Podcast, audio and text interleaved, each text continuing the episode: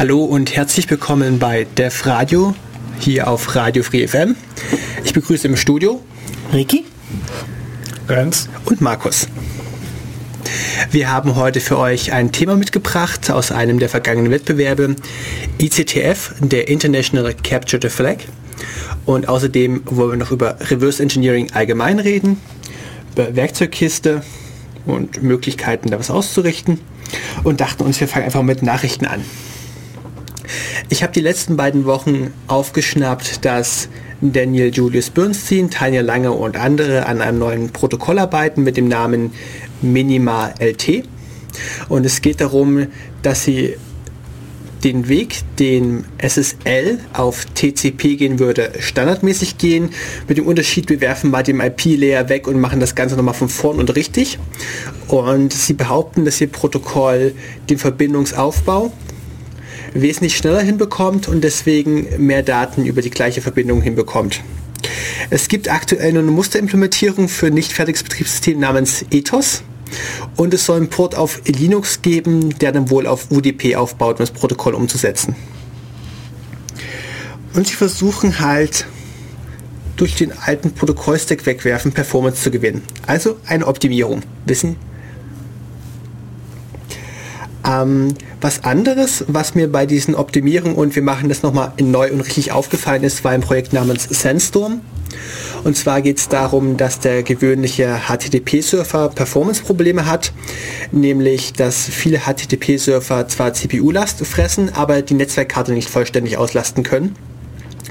Und die haben sie auch gedacht, wir sind jetzt mittlerweile so viel weiter in Netzwerkprotokollen, wir müssen nicht die Ressourcen für ein TCP-Socket offen halten und wir müssen auch nicht jede Datei, die wir lesen, durch den Kernel durchschicken. Also haben die sich gedacht, sie machen ein paar neue System Calls, machen statt TCP UDP und ein paar andere Protokollerweiterungen und testen mal, wie das funktioniert. Und rausgekommen ist ein sehr anwendungsspezifischer Webserver namens Sandstorm. Ja. Ein interessantes Nebenaspekt da ist es zum Beispiel äh, Google und auch äh, weitere Entwickler, sag mal von großer Webseite, dass die ähnliche Sachen gemacht haben, aber statt das äh, neu aufzubauen auf UDP haben die das einfach in lauffähige Sachen implementiert und zwar zum Beispiel in TCP.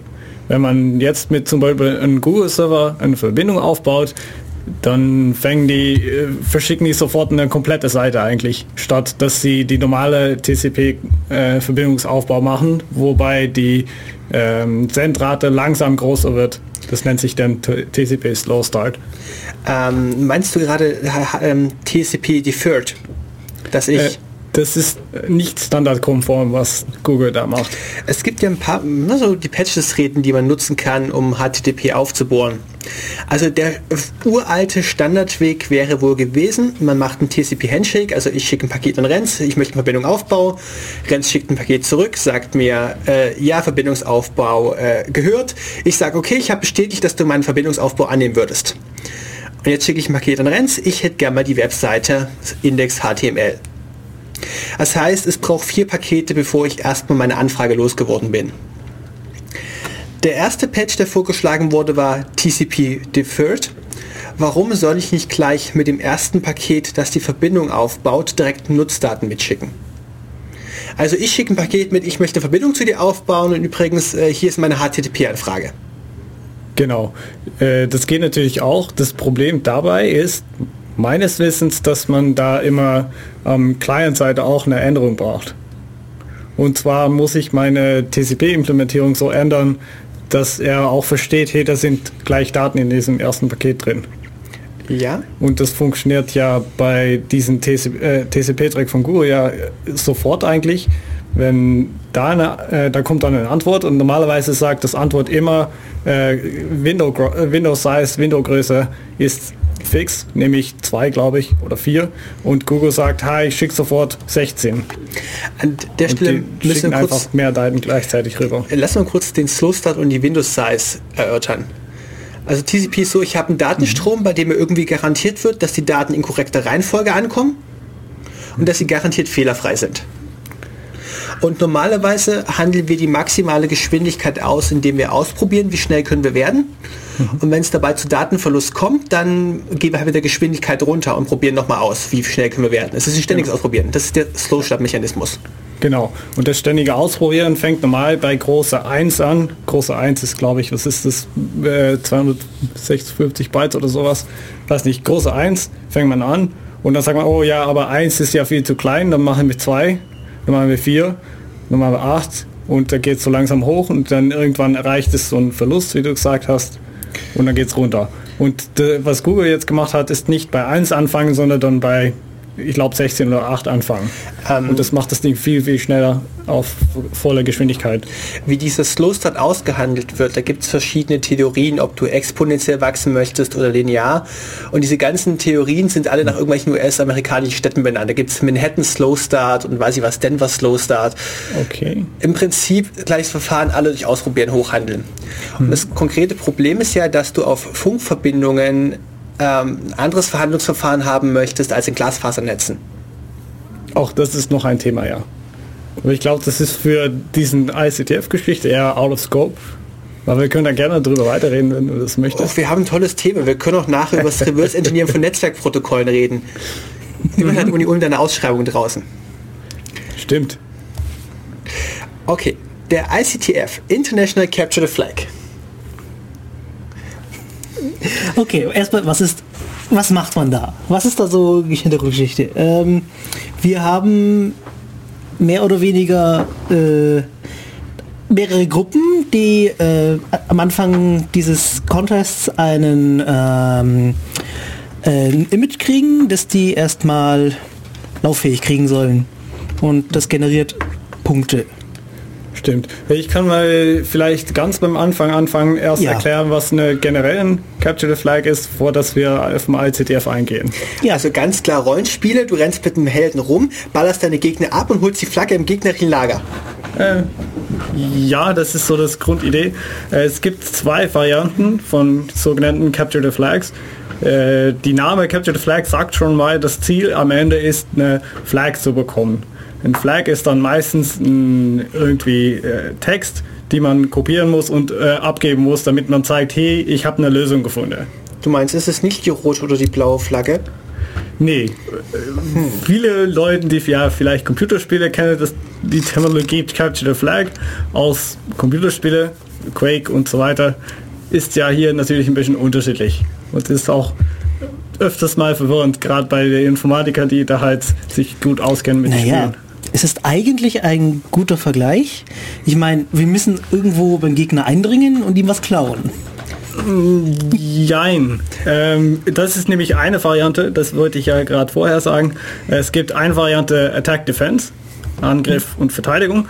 Und es gibt eine Variante ähm, Challenges. Da nennt man das meistens. Das heißt, man, es gibt irgendwo Aufgabe, die von dem Spielorganisation hergestellt werden die muss man lösen und da kommt dann ein Flag raus. Und dann bekommt man Punkte und jeder äh, Spieler, Spielgruppe spielt unabhängig voneinander durch die Dinge hinaus. Und der, der die meisten Punkte bekommt, hat gewonnen. Das ist der eine Variant. Und der andere Variant ist die Attack Defense, Angriffsverteidigungsvariant. Und da ist es Idee, jeder hat ein System, ein System, das von der Organisation hergestellt worden ist und man muss einander angreifen. Oder also direkt oder via ein Service von der äh, Organisation. Stück konkreter. In unserem Fall hat uns die Wettkampfleitung eine virtuelle Maschine gegeben, auf dem die Programme, die wettbewerbsrelevant waren, bereits lauffähig installiert waren. Genau. Ähm, bei uns war es noch ein bisschen unterschiedlich, weil die ICTF, die machen, äh, das ist eine, wird übrigens in Amerika organisiert an der UCSB, das ist der Uni Santa Barbara. Und äh, was die da machen, ist folgendes, die machen jedes Mal eigentlich bei so einer CTF machen die eine experimentelle Variante. Die, das heißt, da gibt es meistens eine größere Geschichte, das bei CTFs eigentlich nicht so üblich ist, und das ist irgendwie variiert von, von das Verteidigen von äh, Nuklearfaktoren äh, zu das Herstellen von Uran und noch manche lustige Geschichte. Lass uns doch die Geschichte komplett erzählen. Der diesjährige CTF sagte, du strebst nach der Weltherrschaft, du bist eine Nation von vielen und du möchtest natürlich deine Konkurrenten aus der Welt pusten. Was könnte dafür näher liegen, als Atombomben herzustellen? Ich meine, über eine atomar verseuchte Welt unterhalten wir uns in einer anderen Radiosendung. Das Ziel des diesjährigen ICTF ist, dass du eine äh, fähige Kette bekommst aus Uranminen. Dort hast du Teilschritte wie Transport sicherstellen, dein Bohrer am Laufen halten. Irgendwann über die Schritte Uran anreichern, Rakete bauen, Rakete beladen bis zum Launchcode eintippen, 8 mal die 0, zu kommen. Mhm. Stimmt. Äh, das Idee von diesen vier Schritten war eigentlich, dass man die, äh, die ganzen Teams in Levels einteilen könnte. Meistens ist nämlich das Problem bei so einem ICTF, da kommen irgendwie aus die ganze Welt irgendwie 100, 100 plus Teams dazu. Dieses Jahr waren es 130 Teams, die teilgenommen haben. 130 sogar. Ähm, dann gab es 130 Teams und ja, die sind natürlich sehr unterschiedlich von halt Niveau. Und es gibt manchmal, zum Beispiel bei uns war dieses Mal sehr viele neue Studenten dabei. Da haben wir uns natürlich sehr darauf gefreut. Aber es ist dann manchmal schwierig, um uns dabei zu halten bei Teams, die irgendwie ähm, Hackers dabei haben, die für ihren Lebensunterhalt, für ihre Arbeit äh, Penetration Testing machen. Das heißt echte, echte Hacking für Geschäfte. Also theoretisch brauchst du für den Wettbewerb ICTF eine Universität, um dein Team anzumelden. Es ist natürlich nicht festgelegt, wer dann dem Team beitritt, aber Teamanmeldung braucht eine Universität. Genau. Und es hat sich gezeigt in den Highscore der letzten paar Jahre, dass auf Platz 1 und 2 sind so Russen, Amerikaner, Russen. Langsam holen die Chinesen auf. Ich glaube, ich habe ein chinesisches Team gesehen. In dem Sinne ist es ja nicht so. Achtung, Halbwahrheit. Äh, ich habe gehört, die wirklich guten Chinesen arbeiten schon für die Regierung. Die haben keinen Zeit mehr daran teilzunehmen. Stimmt. Das geht auch für viele nicht chinesische amerikanische Teams. Zum Beispiel habe ich welche Kollegen in äh, die Niederlande, die auch äh, hier leider nicht mitmachen, die aber bei vielen anderen CTFs mitmachen, weil das ist kein uni-angehöriges Team. Also der CTF hatten wir jetzt in den beiden Varianten, die ich nicht mehr jetzt auseinanderhalten kann. Und es ist eigentlich eine Mischung aus Reverse Engineering, Programmieren, Exploit, Analyse, Wettbewerb. Stimmt. Manchmal gibt es auch interessante Puzzles und es gibt meistens, gerade bei dem ICTF, äh, minimal eine Aufgabe, wo es um eine ganz obskure Programmiersprache ging, geht. Zum Beispiel letztes Jahr gab es, glaube ich, ein Fortran-Programm, das irgendwie, war es Fortran? Naja. Ich habe letztes Jahr zum ersten Mal COBOL-Code gesehen. COBOL, das war es ja, genau. Ähm, falls Sie nie von COBOL gehört haben, COBOL ist eine Programmiersprache der 1960er Jahre und COBOL war wohl Vorreiter in seinem Feld, dass man zum ersten Mal Zahlenarithmetik machen konnte, ohne Rundungsfehler haben zu müssen. Deshalb war COBOL bei Banken ganz beliebt. Und ist es immer noch? Ähm, ja, Banken haben ganz viel Altsoftware COBOL in ihren Beständen und ihnen gehen die Leute aus, um den Kram zu warten. Und äh, COBOL an sich, Programmiersprache, fühlt sich maximal komisch an. Ähm, ich aus der C-Welt hätte gesagt, sie arbeiten ganz viel mit Pointern und Speicherabbildern und Abbildern von Abbildungen, aber mir ist unklar, wie die Dinge typisiert sind. Also COBOL ist eine merkwürdige Sprache. Aber wenn man diesen Wettbewerb Bestand haben möchte, muss man halt verschiedene skurrile Sprachen schon mal gesehen, gehört haben oder sie zumindest schnell einhacken können. Genau. Ein anderes Beispiel ist äh, zum Beispiel Whitespace. Äh, Whitespace, äh, Leerzeichen, mehr oder weniger, mhm. äh, ist eine Sprache, die darauf basiert. Ja, es ist halt, wenn man Whitespace noch nie gesehen hat, es, ist, es gibt Zeichen, es gibt das Leerzeichen, es gibt das Tabulaturzeichen, das wenige kennen, und es gibt ähm, Return. Und es gibt den ähm, Carriage Return, ja. ja genau. Äh, das, es gibt diese drei Zeichen und alles andere wird ignoriert. Es ist aber eigentlich eine total einfache Sprache. Es ist so, ihr habt ja euren Leerzeichen und Tabulator. Damit könnt ihr schon mal binär euer Codewort eingeben. Also ihr programmiert Assembler direkt in binär. Und wenn euer Assembler-Befehl fertig ist, drückt ihr Enter. Es ist einfach Assembler in der skurrilen Syntax. Was ich dieses Jahr zum ICTF gelernt habe, OJIP dank, wenn wir nachher auf die Tools kommen, ist, diese ganzen Assembler-Dialekte sind eigentlich total egal. Wenn ich eine Disassemblierung vornehme, ist es, kann ich es mit beliebigen Dialekt darstellen lassen. Was ja aber ganz gefährlich ist, weil meistens möchte man nicht nur desassemblieren, sondern dann auch irgendwie auf eine höhere Sprache zurückgreifen, damit man die Code auch schnell lesen kann und verstehen kann. Und das ist meistens das Problem. Wir können nachher gerne noch über Dekompilieren, Boomerang und IDA reden. Ich habe es in der Liste der Werkzeugkiste mhm. mitstehen. Aber eigentlich waren wir irgendwann mal abgeschweift, als wir hatten das Wettkampf in Levels eingeteilt, weil wir unterschiedlich starke Teams haben. Und wenn du genug Punkte auf dem aktuellen Level gesammelt hast, steigst du den nächsten Level auf. Es kämpfen nur Teams gleicher Levels gegeneinander. Das heißt, wenn du irgendwelche unheimlich starken Leute hast, die dir jede Runde die Punkte kaputt machen durch ihre Angriffe, steigen die irgendwann auf und du wirst diese Angriffe los. Stimmt, genau. Und das war das, was eigentlich dieses Jahr ganz neu war und wo auf viele Teams sich auch gefreut haben, wir inklusiv. Ähm, es waren vier Levels in unserem Fall und ich würde so vom persönlichen Empfinden sagen, die Komplexität der zu analysierenden Programme steigt mit jedem Level an. Genau. Dazu kam auch noch, dass die Menge an Services überhaupt auch hochging. Das heißt, in Level 1 gab es welche Services, in Level 2 und in Level 3, das sind dann die Programme. Und in Level 4 war eigentlich alle enabled. Das heißt, alle mussten geschützt werden und allen werde auch angegriffen. Lass ich mal kurz erklären, wie so ein Service eigentlich aussieht, weil ich mir das anfangs habe nicht vorstellen können. Also Beispiel Level 1, was war Thriller, war Python-Code. Du kriegst ein Stück Python und kriegst die Aufgabe, dieses Programm muss laufen, damit du Punkte im Wettbewerb bekommst. Du weißt außerdem, dass das Programm Netzwerkverbindungen akzeptiert und du weißt, mhm. dass der Rechner der Wettkampfleitung ab und zu darauf verbinden wird, um zu schauen, ob es noch lebt. Genau. Du weißt außerdem, dass über irgendeinen Trick andere Teams darauf verbinden können und versuchen können, durch eine spezielle Eingabe von Daten aus dem Programm etwas rauszuholen. So sind die sogenannten. Flags. Du weißt, das Ding ist schlecht programmiert, auf eine spezielle Dateneingabe wird es eine spezielle Antwort geben. Und das Ziel bei einem Angriff ist es, genau an diese Daten ranzukommen. Genau.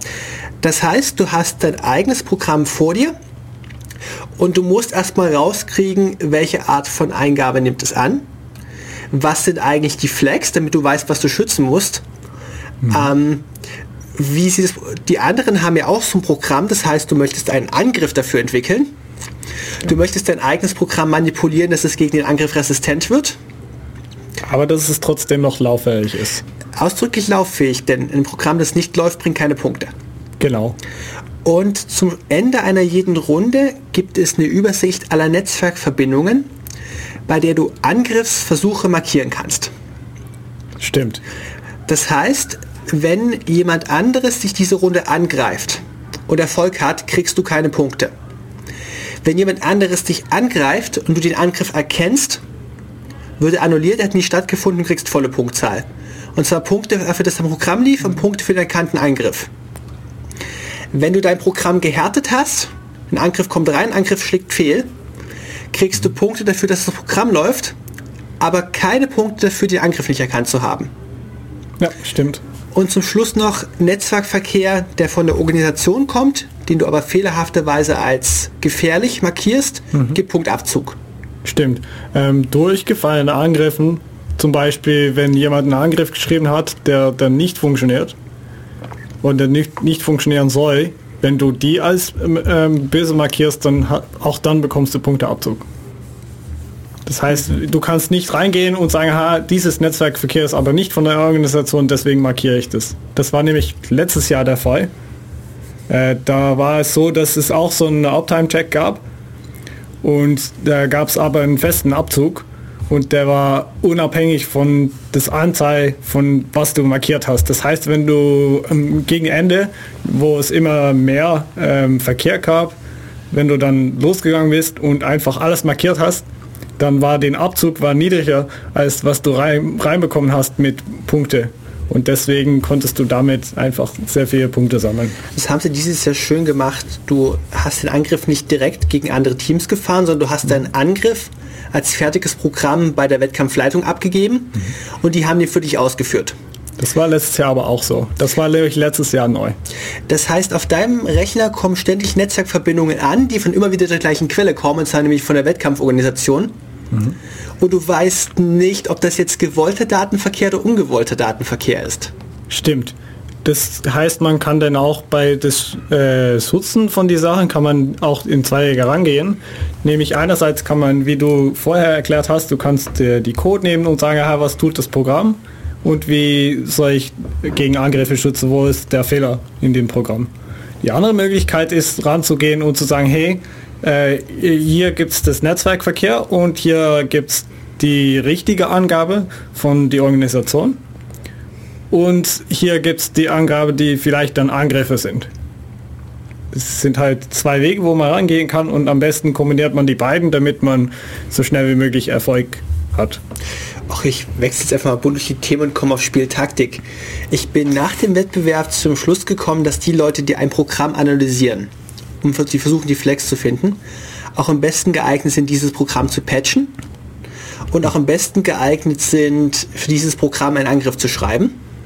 Und wenn Sie ohnehin schon wissen, wie gewollter und ungewollter Netzwerkverkehr aussieht, auch automatisch noch die Traffic-Analyse zu machen.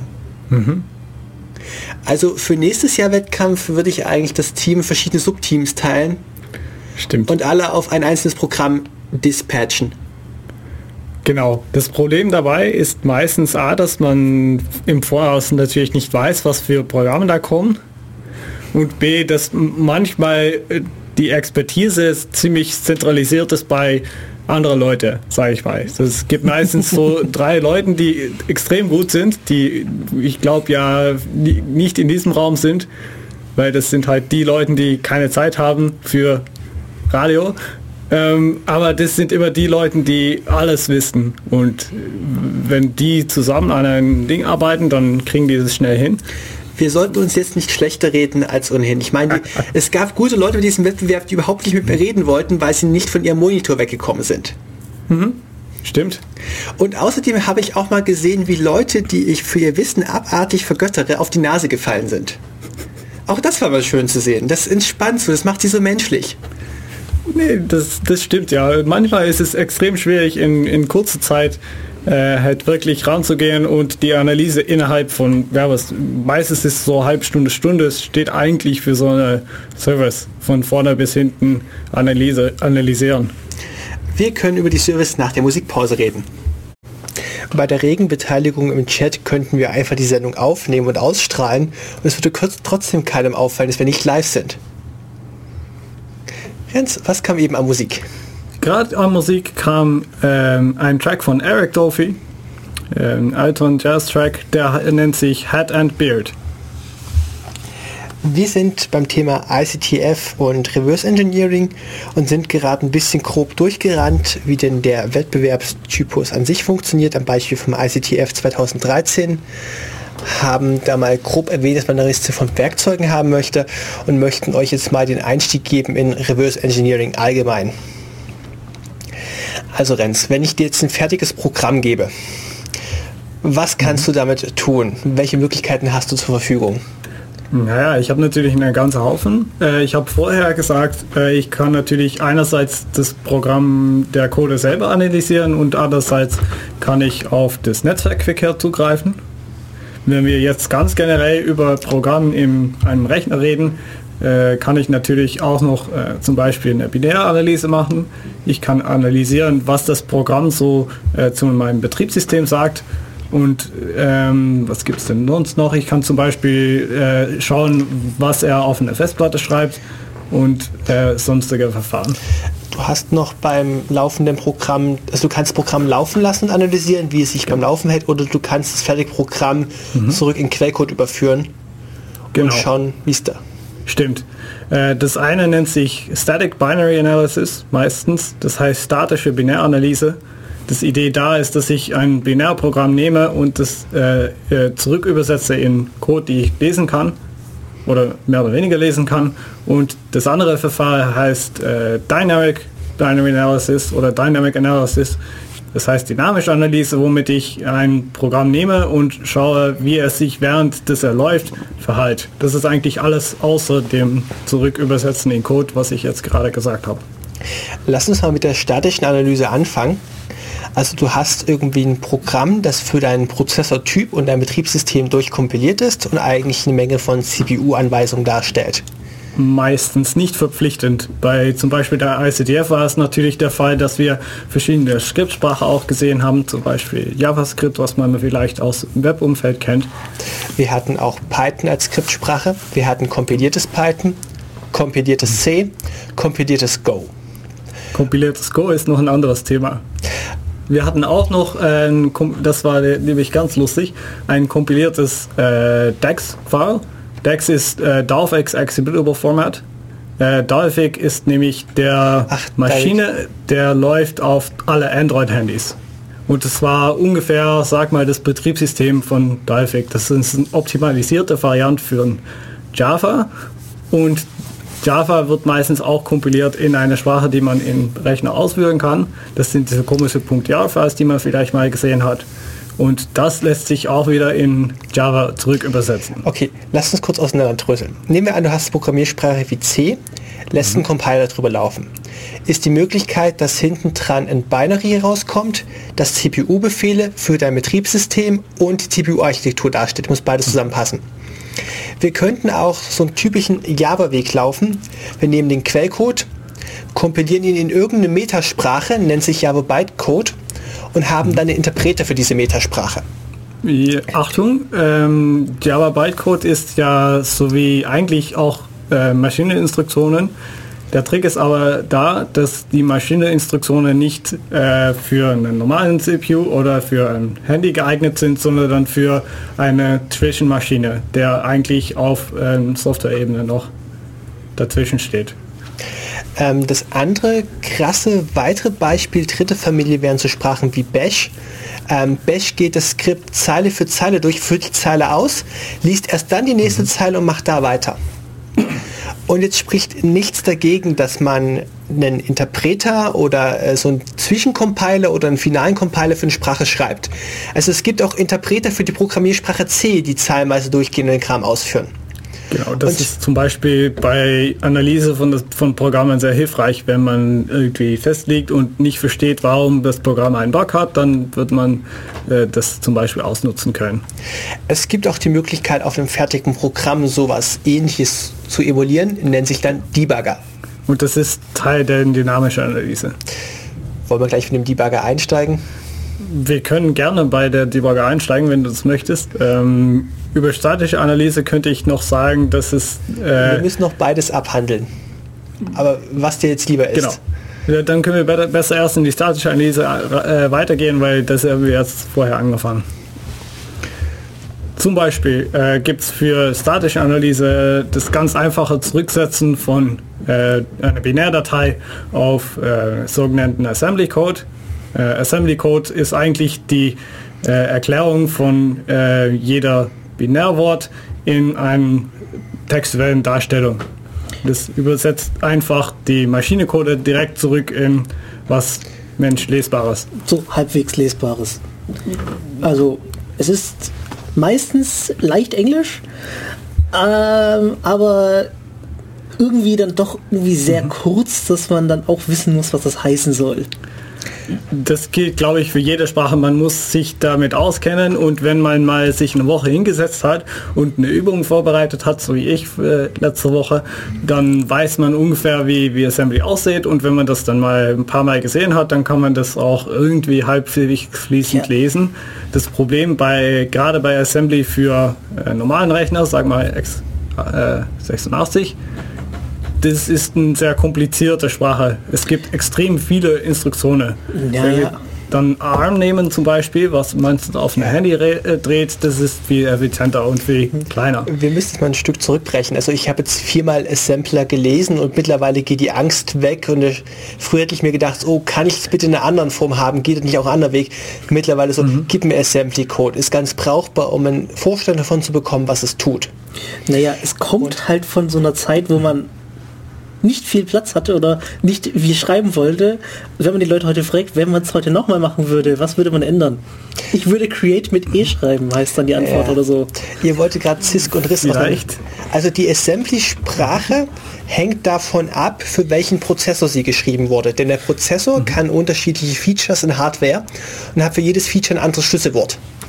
Das heißt, Assembly besteht so aus Basisschlüsselwörtern, die man braucht, um zu programmieren, Schleifen, Sprungbefehle, Variablen umherkopieren und der Rest sind so möglicherweise vorhandene Features abhängig vom Prozessortyp, für den es gedacht ist. Mhm. Nee, genau. Ähm, weil Reki, du hast gerade gesagt, äh, ähm, aus Effizienzgründe, äh, das möchte ich kurz zurückverweisen auf einen Chaos-Vortrag von, ich glaube, November, ich wollte es gerade nachschlagen. Äh, in, da war nämlich ein Vortrag von Milo, der hat uns äh, ausführlich erklärt, was jetzt der Unterschied ist zwischen Effizienz und Effizienz in nämlich zwei Sinne. Einerseits das von früher, sage ich jetzt mal, äh, 60er Jahre, 70er Jahren, wo man wirklich Code schreiben musste, der möglichst effizient und klein war, damit es überhaupt ausführbar ist, weil die Menge an Speicher, der verfügbar war, war extrem klein und die Rechenzeit war auch extrem klein. Deswegen optimiert man quasi für der Prozessor, damit die Code möglichst effizient ist. Die andere Bedeutung von effizient ist dann, was wir jetzt als äh, effizient sehen und zum Beispiel viele Java-Programmierer und Java-Experten sagen, das ist eigentlich viel besser im Vergleich zu C, weil es ist zwar aufwendiger, um Java auszuführen für den äh, Computer, aber die Computer sind jetzt eh so schnell und haben so viel Speicher, mein Speicher ist extrem billig, dass man das in die meisten Fälle ganz gut durchführen kann, weil man sperrt nämlich ziemlich, ziemlich viel Aufwand als Programmierer. Verstehe ich dich richtig? Wir unterhalten uns darüber, dass wir Optimierungen treffen. Und Optimierung für eine Sache heißt immer Optimierung gegen andere Sachen. In deinem Beispiel war das gewesen, wir optimieren für die aktuelle Hardware-Plattform an Geschwindigkeit und verlieren Lesbarkeit. Oder wir optimieren nach Lesbarkeit und ähm, verzichten auf Geschwindigkeit. Naja, nicht nur Lesbarkeit. Zur Lesbarkeit gehört dann auch die Wartbarkeit dazu. Mhm. Ja, ist eine bedingt das andere.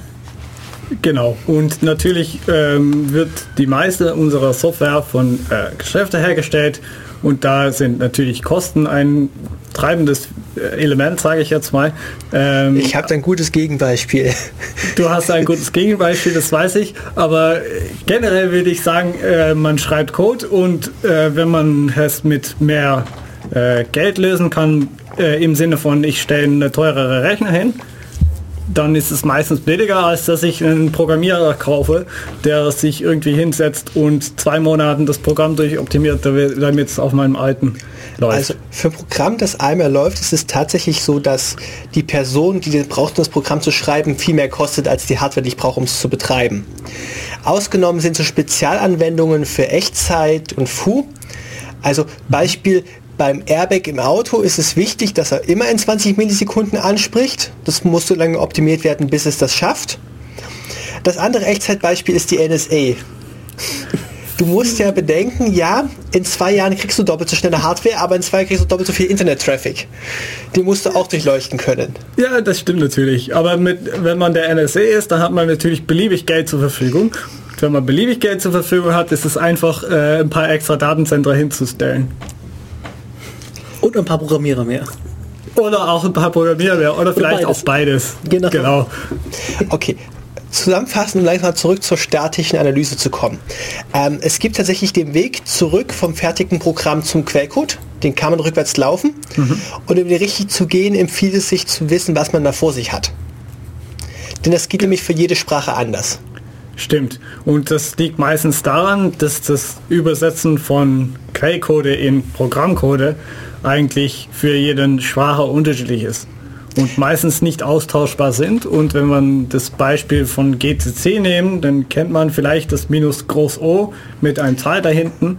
Und Optimiere den Quellcode nach genau. Geschwindigkeit in unterschiedlichen Härtegraden. Mhm. Genau.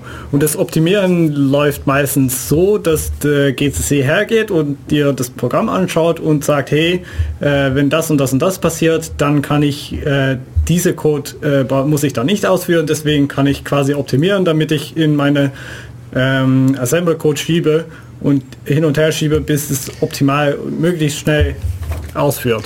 Ich mag das mal ein Beispiel festmachen. Nehmen wir an, du hast einen Code in irgendeiner Hochsprache, du machst eine Endlosschleife mit dem Schlüsselwort for. Du kannst doch eine Endlosschleife mit dem Schlüsselwort while bauen. Wenn du das bis Maschinensprache durchkompilierst, kommst du am Ende bei irgendwelchen Sprungbefehlen raus. Machst einen Vergleich, ob ein variablen Wert hat, jump equals zero, jump greater than zero, irgendwas und springe eine gewisse Zeile wieder an. Wenn du das Weg rückwärts laufen möchtest, du diese Sprungbefehle anschaust, kannst du raten, was es für ein syntaktisches Konstrukt war, das diesen Sprungbefehl erzeugt hat. Es könnte ein if gewesen sein, es könnte eine Schleife gewesen sein, was für Typ von Schleife wollen wir eigentlich haben, Vorschleife, Wahlschleife ist eigentlich egal. Das heißt, der Rückwärtsweg ist nicht eindeutig. Und genauso schlimm ist auch, Nehmen wir an, ihr habt ein Programm, das euch irgendwie eine Fläche berechnen soll. Sagen wir, Fläche ist gleich Länge mal Breite. Wobei wir wissen, dass Fläche Integer ist, Länge Integer und Breite Integer. Und jetzt schaut ihr euch dieses fertige Programm an, da seht ihr nur irgendwie Datum mal Datum ist gleich Ergebnis. Ihr kriegt eventuell noch den Typ raus, das ist ein 32-Bit-Int. Aber es ist nicht mehr klar, welchen Sinn das mal hatte, weil diese Information fehlt. Genau. Und das heißt, es, es geht nicht nur darum, den Weg zurückzugehen, sondern auch passende Abstraktionen zu treffen. Wo macht eine Schleife Sinn? Ähm, dann geht es darum, dass er beim Programmieren häufiger Funktionsaufrufe verwendet. Und der Compiler kann zum Beispiel Geschwindigkeit holen, indem er die Funktion nicht aufruft, sondern indem er alles, was in der Funktion steht, an die Stelle in den Quelltext reinkopiert. Das heißt, mhm. der Quelltext wird ziemlich lang.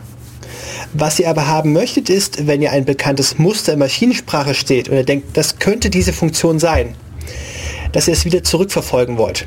Das heißt, der Rückweg von Maschinensprache auf Hochsprache trifft ein paar Annahmen über die verwendeten Funktionen, damit ich abstrahieren kann, trifft ein paar Annahmen über den verwendeten Programmierstil, Vorschleifen, Weilschleifen, äh, Ifs, Gotos. Genau. Ähm, weiteres Problem dabei ist natürlich, neben dass es das Ganze hier gibt, äh, noch, dass man das äh, zum Beispiel ein Vorschleifen nicht, äh, wenn man das durchkompiliert und man sagt eine Vorschleife von i bis 10, 0 äh, bis 10 und äh, schreibt in j jedes Mal x ein, wo x denn zum Beispiel 100 ist. Äh, wenn ich das äh, aufschreibe, würde ich als Programmierer natürlich erwarten, er macht äh, zehnmal das gleiche, nämlich zehnmal an J 100 zuweisen. Aber was der äh, ähm, Compiler jetzt machen kann, ist hergehen und sehen, ha, der J wird aber äh, nicht benutzt in meiner Vorschleifen, deswegen kann ich es einfach ausziehen, äh, rausziehen und äh, äh erst 100 an J zuweisen und dann die leere Vorschleifen laufen lassen. Wenn ich also dann noch eine weitere Optimierung durchführe, kann ich das, die ganze Vorschleife weglassen und dann einfach äh, 10 an I zuweisen und dann habe ich durchoptimiert. Ich mag mich mal kurz auskotzen über virtuelle Funktionstabellen. Also, erstmal das Fazit, was ich hinaus möchte. Wenn ihr, wenn ihr einen Decompiler benutzt, über den wir nachher noch reden werden, erzeugt ihr euch zwar wieder eine Hochsprache, aber die ist schwer lesbar. Und ihr wollt mal Assembler gemacht haben, um zu verstehen, warum das Zeug schwer lesbar ist und wo das eventuell Fehler hat. Und ich habe ein ganz gemeines Beispiel, eine Programmiersprache wie zum Beispiel C++ enthält virtuelle Symboltabellen. Wir sprachen vorhin über überladene Funktionen. Ich darf einer Funktion den gleichen Namen geben, wenn sie andere Parametertypen benutzt. Sagen wir, ich nutze eine Funktion Fläche, die hat als Ausgabewert Integer und als Eingabewert zwei Integer. Ich habe eine weitere Funktion Fläche, Ausgabetyp Float, Eingabetypen 2 Float. Ich habe eine dritte Funktion Fläche, Ausgabetyp ein Integer, Eingabetypen 2 Float. Die heißen für den Programmierer alle gleich, aber abhängig davon, wie ich sie im Programm aufrufe, wird eine andere Funktion benutzt. Ähm, verschiedene Compiler könnten das so bauen, dass sie eine virtuelle Funktionstabelle, also sie stricken da Programmcode drumherum, damit zur Laufzeit eine Tabelle entsteht, in der man nachschauen kann, welche Funktion jetzt genau angesprungen werden muss. Das heißt, das Programm wird beim Kompilieren wahnsinnig groß, um diese Funktionalität zu ermöglichen. Und das zurückzuverfolgen ist garstig. Geht das überhaupt? Weil äh, zum Beispiel in C++ ist immer noch eine typierte Sprache. Das heißt, jeden Item hat einen Tipp. Dazu braucht man denn eigentlich diese Schritt nicht, oder? Ich habe dich gerade nicht folgen können. Du okay. wolltest. Äh, du hast jetzt erklärt, es gibt drei Funktionen und die nehmen einen unterschiedlichen Typ. Ja. Und das sind natürlich drei unterschiedliche Codeblöcke. Und je nachdem das das Typ von das Argument, was das Typ von dem Argument ist, rufe ich eine unterschiedliche Funktion ab. Mhm. Aber ich weiß, auf Compile-Zeit weiß ich, hey, das ist Typ Integer und deswegen muss ich diese Funktion aufrufen und damit könnte ich es umgehen. Das ist richtig. Spätestens wenn wir jetzt mit Objektorientierung anfangen und Vererbung, brauchen wir diese virtuellen äh, Funktionstabellen wieder. Klar, klar, okay, noch verstehe ich. Stimmt, also, also ja, ein guter Compiler hat ganz wunderbar vorgeschlagen, könnte das rausoptimieren. Ja, und normalerweise, wenn man etwas kompiliert und es, äh, sag mal, verkauft oder irgendwie als binär verbreitet, dann ist es meistens sinnvoll, auch die Optimierung allen durchzuführen, die es irgendwie gibt. Geschichte am Rande. Gute Compiler sind teuer oder wahnsinnig verbuggt äh, ich erinnere mich noch an eine schöne Geschichte von Blizzard. Blizzard Entertainment, die Firma stellt Computerspiele her. Mhm. Und sie haben gesagt, sie haben tagelang den Fehler in ihrem Programm gesucht, bis sie irgendwann festgestellt haben, ihr Programm arbeitet fehlerfrei. Der Compiler, der es übersetzt, macht einen Fehler. Mhm. Und sie mussten es reverse engineeren, um den Fehler im Compiler zu finden. Ja klar, wie findet man sonst Fehler in Compiler? Aber das ist jetzt mal eine praktische Anwendung, dass man Reverse Engineering legal verwenden kann. Nee, okay, das, das stimmt ja. Oft äh, schiebt man natürlich das Thema Reverse Engineering in irgendwie so einen schwarzen Egg von böser Hacker. Die, die machen das und sonst macht eigentlich keiner das. Das stimmt ja aber wohl nicht. Was, wer hat ein Interesse an Reverse Engineering? Ja klar, das ist ja ein gutes Beispiel. Ja, hast noch ein paar andere Beispiele für mich? Habe ich noch ein paar andere Beispiele? Ähm, eigentlich, wenn du irgendwo Programme in einer Firma hast und mhm das mehr oder weniger das Programm kriegst. Du weißt nicht, was dieses Programm tut, ob es nicht irgendwie Firmengeheimnisse rausschmeißt an mhm. irgendwen. Stimmt, man könnte zum Beispiel überprüfen, ob das Programm sich richtig verhält. Eine andere Möglichkeit, der vielleicht irgendwie so halblegal ist, ist äh, zum Beispiel, wenn man irgendwann mal ein Programm gekauft hat, ich sag mal Windows äh, XP oder so, und das Programm wird jetzt nicht mehr supportet, aber aus irgendeiner Grund braucht man es noch dann könnte man natürlich hergehen und Bugs in dem Programm selber fixen. Äh, ist jetzt gefährliche Halbwahrheit, weil ich den rechtlichen Rahmen auch nicht kenne. Ich persönlich vertrete die Ansicht, ein Programm, das ich kaufe, Achtung, kein Überlassungsvertrag und kein Mietvertrag, ist mein Programm und ich darf es patchen, wie ich es möchte. Okay, äh, wenn wir jetzt in die Richtung gehen, würde ich jetzt sagen, dass der Kauf von Software, äh, dass es das eigentlich nicht gibt. Es gibt nur das Lizenzierung von Software. Ja, und jetzt kommt es genau darauf an, kriegst du eine Kopie oder bekommst du eine zeitlich begrenzte äh, Benutzungsrecht auf die Software? Oh mein Gott, diese rechtliche Kram ist so stinkend langweilig, dass ich ihn ja. eigentlich totreden möchte. Ja, das sollten wir mit dem Rechtsanwalt klären. Thema reden. Vor allem, das ist jedes Mal, was da drin steht, ist so ewig lang. Da könnte drin hat das Ding schon mal jemand gelesen? Also ich meine, da könnte drin stehen, wir verkaufen unsere Seele. Ja, natürlich. Jedes Mal aufs Neue. Natürlich habe ich es vollständig gelesen. Das Gemeine ist so, wenn du auf Ablegen klickst, kommst du nicht weiter. Was sehr schön ist, ist, dass es in den Niederlanden äh, da schöne Gesetze gibt. Ich glaube, die gelten in äh, Deutschland in ähnlicher Form auch. Äh, zum Beispiel gibt es eine Liste von nicht erlaubten Sachen, die in solchen End-User License Agreements nicht rein sein dürfen. Ähm, die deutsche Lage ist, Achtung, wieder mal äh, Wahrheit über drei Ecken. Ähm, du musst die rechtlichen Rahmenbedingungen vor dem Kauf der Software wissen. Wenn du die Software aufmachst, installierst und feststellst, du magst es nicht, darfst du sie zurückgeben. Klar. Ich habe noch von noch keinem Händler gehört, der es gemacht hätte. Mhm. Aber rechtlich musst du alle Rahmenbedingungen wissen, bevor du es kaufst. Genau, und sonst sind sie eigentlich nicht gültig. Das ist in Niederlanden auch noch so. Gilt für Privatkunden, nicht für Geschäftskunden. Klar, weil das ist halt kommerz, äh, kommerziell Recht. Ähm, sonst gibt es meistens noch einen Schutz äh, gegen, äh, sag mal, böse Sachen, die standardmäßig drin sind. Das, die sind dann auch nicht erlaubt. Zum Beispiel ähm, wenn Sie diese Nutzungsbedingungen akzeptieren, überweisen, müssen Sie uns 10.000 Euro überweisen. Sowas kann man natürlich hier ja. reinschreiben und wenn das, man weiß ja, keiner liest es, deswegen ja. könnte man damit ja viel Geld machen. Und solche Dinge, Sachen sind auch nicht erlaubt. Meines Wissens nennt man hier das unerwartete Klausel. Mhm. So, so, das genau. konkrete Beispiel. Bei euch klingt das so, als wäre dieser Rechtsrahmen cool. Hört euch mal anderthalb Stunden Vorlesung dazu an. Dann ist es gar nicht mehr cool.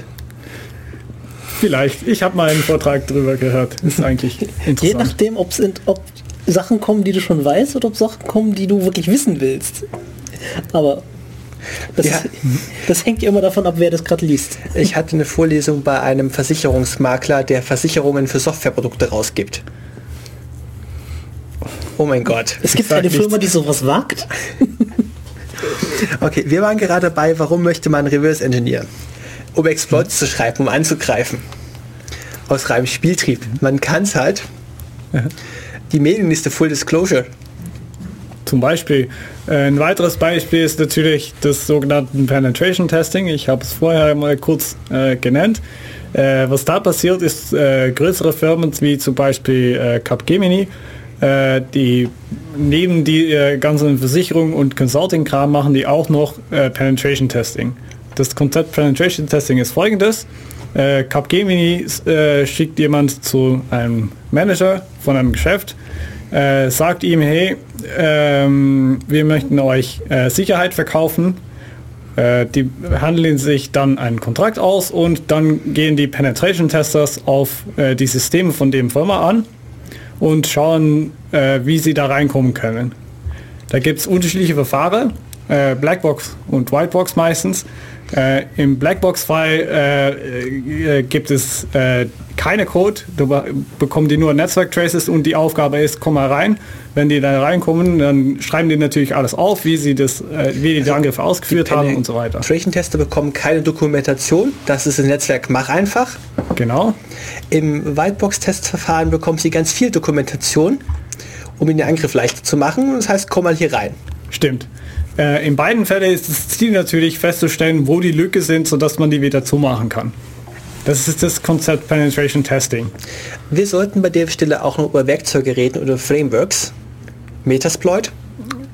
Ähm, können wir gerne machen. Äh, ich bin ja nicht so der Experte von über Metasploit. Ich weiß, es gibt ein Programm, das nennt sich Metasploit und jeder, der halt einen Angriff gefunden hat, schreibt sich äh, einen kurzen Ruby-Script, äh, gibt das bei Metasploit ab und sagt, hey, da ist doch ein Angriff auf dem Programm und man kann als Benutzer hingehen und das ganze Metasploit einfach runterladen, auf dem Rechner laufen lassen und dann beliebig Angriff ausführen. Also Metasploits sind fertig programmierbare Angriffe für vergangene Sicherheitslücken, die bekannt sind. Genau. Weiß man so ungefähr, wer das benutzt? Sind das mehr so tatsächlich Leute, die tatsächlich das beruflich machen oder Leute, die irgendwie Spaß haben und viel Schaden anrichten? Ähm, meistens beide. Äh, zum Beispiel die Leuten von Capgemini, äh, die Penetration-Tester, die sind ja teuer. Das sind halt Leute, die haben irgendwie extrem viel Expertise und die sind nicht billig und deswegen möchte man da möglichst wenig Zeit verschwinden. Es gibt sogar Firmen, die an dem Metasploit arbeiten, damit sie da Geld sparen können, weil die Leute führen dann, können dann möglichst viele Angriffe austesten äh, für möglichst wenig Geld. Was natürlich gut ist, weil meistens ist passiert sowas im Rahmen von äh, Tagen bis mh, ein, zwei Wochen maximal. Ähm, Metasploit sammelt noch aus der aus verschiedenen Szenen. Es gibt noch härtere Bastelsätze, zum Beispiel Black Hole. Okay. Kann ich Ähm, nicht. Ich habe es noch nie in der Hand gehabt. Nach deutschem Recht ist so bereits der Besitz strafbar. Das, das wäre, könnte Metasploit auch sein, behaupte ich. Äh, ja, es gibt diesen Hacker-Paragraphen, wie man ihn nennt, der verbietet eigentlich mehr oder weniger alles, äh, womit man überhaupt irgendwas machen kann. Eigentlich ist mir sehr wie Pentesting hier in Deutschland dadurch eigentlich auch verboten, aber es wird irgendwie geduldet, wenn es irgendwie anscheinend gut dokumentiert ist und es einen guten Zweck hat oder so. Naja, äh, Es ist halt eigentlich, gibt es da einen Paragraphen, der das allgemein verbietet. Genau, diese Paragraph gibt es sogar auf ähm, Vertragrechtsebene. Äh, das nennt sich Council of Europe. Ich weiß ja nicht, wie, das man, wie man das in Deutsch übersetzt. Ähm, die Name sagt Council of Europe. Äh, Europe. Council das heißt, oder Counselor? Council. Und das lässt, okay, die Name impliziert, dass es nur Europa ist, es ist aber nicht der Fall. Zum Beispiel Amerika und Russland sind auch drin. Und die haben in 2001 äh, die rechtliche Rahmenbedingungen für Cybercrime festgestellt. Und darin steht genau diesem Satz. Und die ist ja danach auch sofort im deutschen Recht implementiert worden. Das war 26 Minuten Redezeit. Wir machen nach der Musikpause weiter. Äh, gerade haben wir noch wieder einen schönen Track gehört von diesmal äh, der John Zorn aus Amerika. Äh, der Titel von dem Stück war Merkaba. Und nachdem wir vor der Musikpause in unserer üblich chaotischen Manier durch die statische Analyse gerannt sind, mag ich jetzt mal ein Beispiel geben vom ICTF. Ich hatte mich mit einem Programm beschäftigt namens Tattletale. Mhm.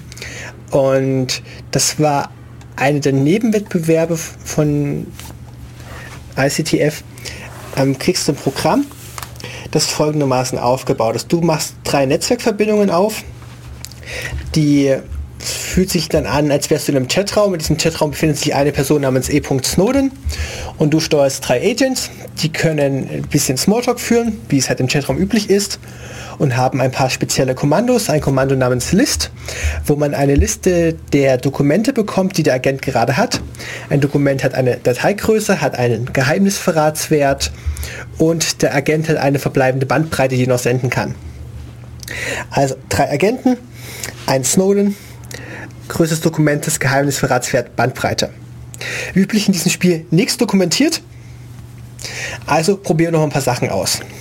Mit dem speziellen Kommando Send kann man dem E.Snowden eine Datei senden. Die hat dann ähm, die Bandbreite reduziert, die der Agent noch zur Verfügung hat. Ich kann zwischen meinen Agenten Dokumente hin und her senden, ohne Bandbreite zu verbrauchen. Und wenn ich die Bandbreitengrenze überschreite, heißt es, äh, du wirst ertappt, gefoltert und verhört. Viel Spaß beim nächsten Mal. Also gehe ich jetzt irgendwie in diese Aufgabe ran, zu verstehen, wie funktioniert das. Wir haben gesehen, wir müssen Dokumente übertragen. Da haben zwei von meinen Leuten einen Algorithmus ausprogrammiert, der gemäß Rucksackpacken-Problem schaut, wie kann ich Dokumente so umherschaufeln, dass ich möglichst viel Geheimnisverratswert mit der Bandbreite rausbekomme. Als sie das mal geschafft hatten und korrekt implementiert hatten, gab es von E. Snowden einen Token. Dieses Token bringt mir einerseits Punkte im Wettbewerb und andererseits kann ich das bei der Wettkampfleitung eintauschen gegen spezielle Features. Ich kann es wie ein Schutzgeld einsetzen, dass ich eine Runde lang nicht angegriffen werde und ich kann mir bestimmte Wettbewerbssachen dafür kaufen. Nachdem jetzt ungefähr klar war, wie dieses Spiel funktioniert, müssen wir bedenken, wir haben einen ähnlichen Service laufen, auf den andere Programme von anderen Spielern verbinden werden und auch versuchen werden, den maximalen Geheimnisverratswert rauszuholen. Wahrscheinlich ist das der gültige Angriff. Den möchte ich jetzt verhindern. Genau. Ähm, um noch äh, ganz kurz darauf zurückzukommen, es war nicht nur das Problem, wie viel äh, Bandbreite und wie viel, wie groß die Dateien sind und wie viele Geheimniswerte, sondern war es auch noch jedes Mal, dass man eine Verbindung aufgebaut hat, waren die unterschiedlich. Das heißt, man kann nicht auf dem Zettel das kurz durchrechnen und sagen, hey, wenn ich diese Menge Dateien verschicke, dann habe ich gewonnen. Das heißt, jedes Mal, dass ich drei Agents auf dem Server zugreifen lasse, dann muss ich mich neu ausdenken, was die optimale Verteilung ist. Mhm. Äh, übrigens ist optimale hier das falsche Wort, weil äh, das Rucksackproblem, das Knapsack-Problem, ist ein Problem, das aus der Informatik äh, NP-Completus Problem ist. Das heißt, es ist ein Problem, der ich äh, nicht in polynomiale Zeit lösen kann.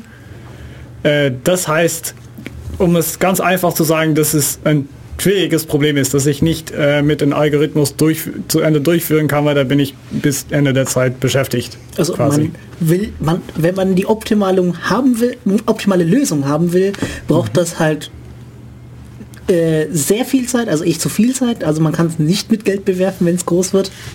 Genau. Man kann halt in schneller Zeit eine gute Lösung kriegen. Stimmt, bei manchen Problemen. Es ist nicht vorgegeben bei irgendwie komplette Probleme, aber es ist schon Möglichkeit. Und das war auch hier das C, nämlich der Laufzeit von so einem Angriff hat eine, hat eine begrenzte Laufzeit von, was war es, ich glaube eine halbe Minute oder ein paar Sekunden. Und das Problem war, die, die Originalimplementierung, die unsere Kollegen implementiert hatten, die war zu lange, die hat irgendwie eine Minute gelaufen und das hat wohl nicht funktioniert.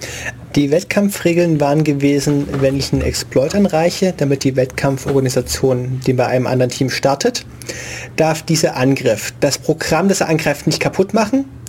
Er darf nur eine begrenzte Rechenzeit haben. Mhm.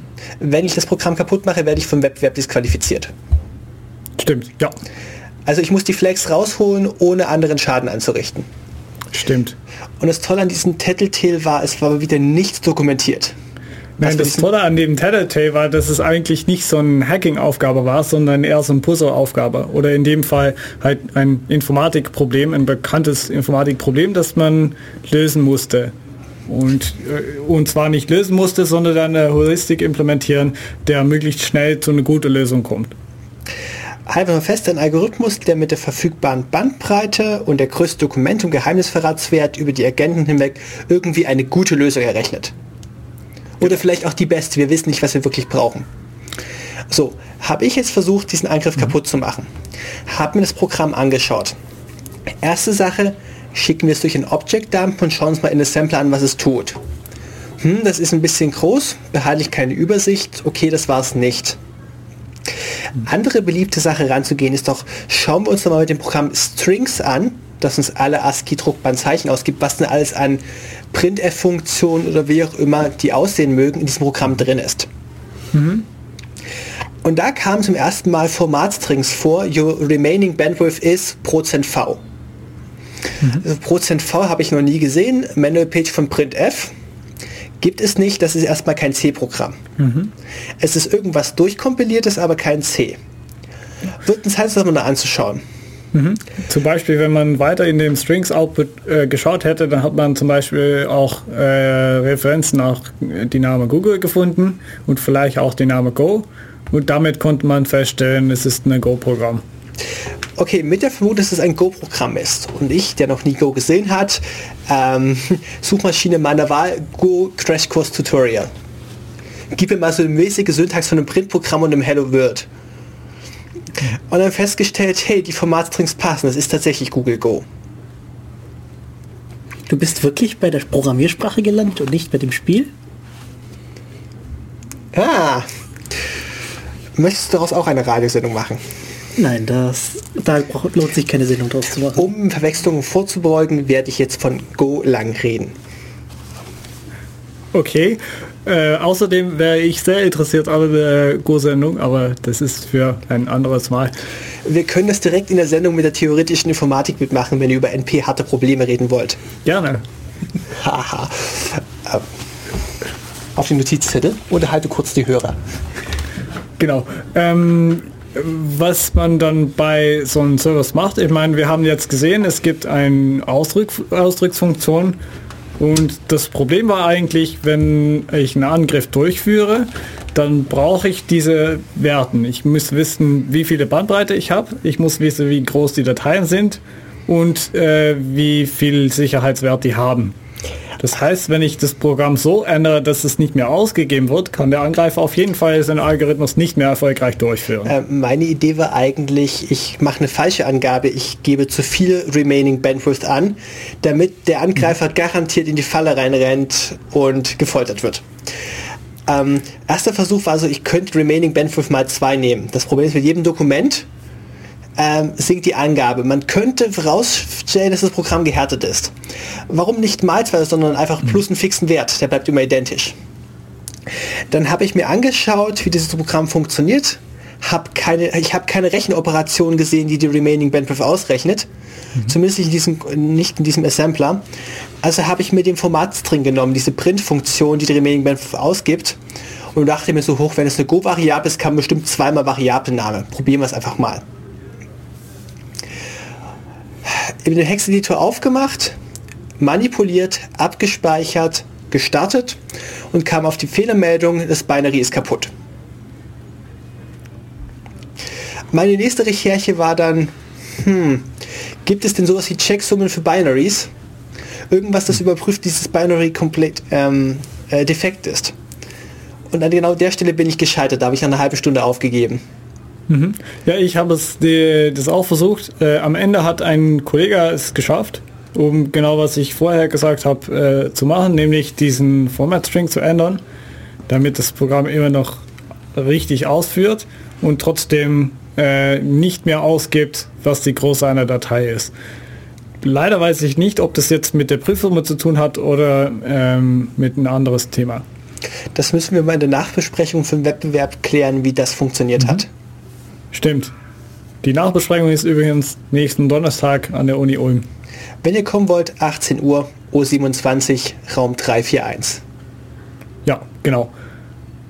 Ähm, ähm, dazu können Sie vielleicht auch den Twitter-Account von der Open Security Sparrows anschauen. Das ist unser, äh, der Name unseres Teams. Ähm, USS und Twitter sind wir. Äh, ja, ich USS Ulm. Ich glaube USS Ulm, vielleicht eine Unterstrich, ich schaue gerade nach.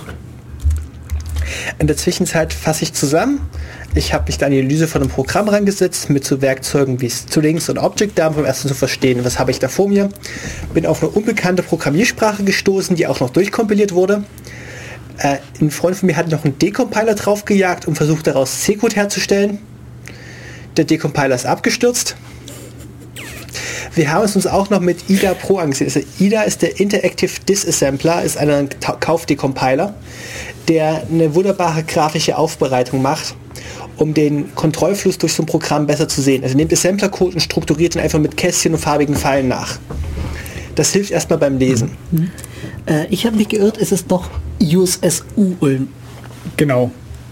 Ähm, besser noch gesagt, äh, Groß U, Groß S, Groß S, Klein U, Klein U, L, M. Das ist bei Twitter egal. Auf Twitter.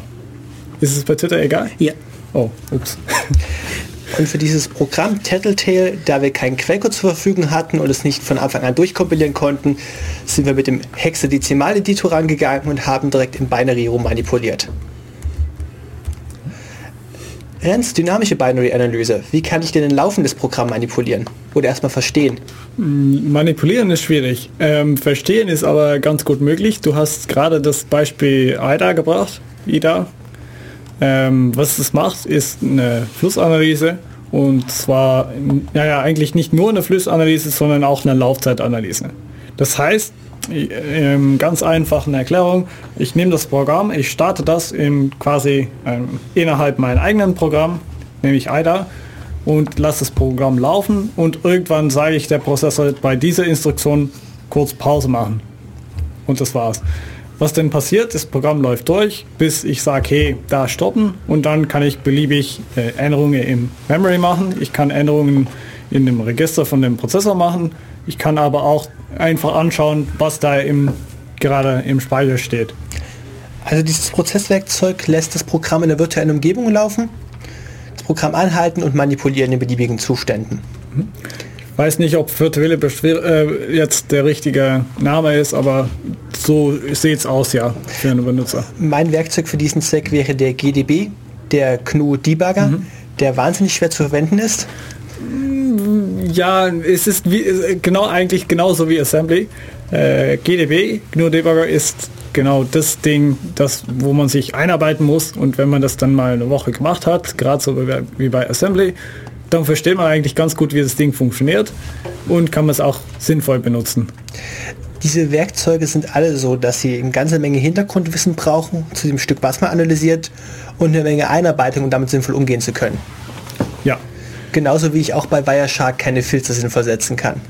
Okay, äh, ich würde jetzt behaupten, dass Wireshark und zum Beispiel auch der Nessus Netzwerkscanner, dass die beiden relativ benutzerfreundlich sind. Das heißt, es gibt irgendwie Bildschirme und ich kann halt klicki-klicki äh, Angriffe ausführen, fast genauso wie ich das bei Metasploit kann. Ähm, ich setze Wireshark hinten auf die Gesprächsthemenliste drauf und mache erstmal weiter beim GDB. Meine erste Erfahrung mit GDB waren die Übungen praktische IT-Sicherheit. Mhm. Als die ist, war eine Aufgabenstellung, es gab einen Vortrag zu dem Programm mit einer Einführung und dann eine praktische Übung, bei der es hieß, ihr bekommt jetzt folgendes Programm. Das Programm erwartet beim Starten eine geheime Zahl als Eingabe, bevor es anfängt zu arbeiten. Erste Aufgabe, finde diese geheime Zahl heraus. Zweite Aufgabe, repariere das Programm, dass es die Zahl nicht mehr abfragt. Okay. Ja. Ähm, das war ganz putzig gewesen, GDB angehangen. Ähm, ein Programm darf übrigens nachfragen, ob gerade ein, ob es in einem Debugger läuft. Nicht direkt, aber man kann es an gewisse Sachen feststellen. Äh, meistens funktioniert GDB so, dass es den Kernel äh, äh, System Call S-Trace verwendet, wenn ich das jetzt richtig sage. Es gibt auf jeden Fall eine Tröstfunktion, wo ich, wobei ich quasi als Prozess sagen kann, häng mich doch bitte bei das andere Prozess an. Damit kann ich dann alle Könnerabfrage einsehen und es gibt noch einen weiteren Trace-Funktion, wovon ich der Name gerade nicht weiß, äh, der das Schritt für Schritt ausführen ermöglicht. Ähm, S-Trace ist in erster Linie auf eurer Linux-Kommandozeile ein Binary, mit dem ihr ein anderes Programm starten könnt und alle Kommunikation, die zwischen Kernel und Programm stattfindet, menschenlesbar angezeigt bekommt.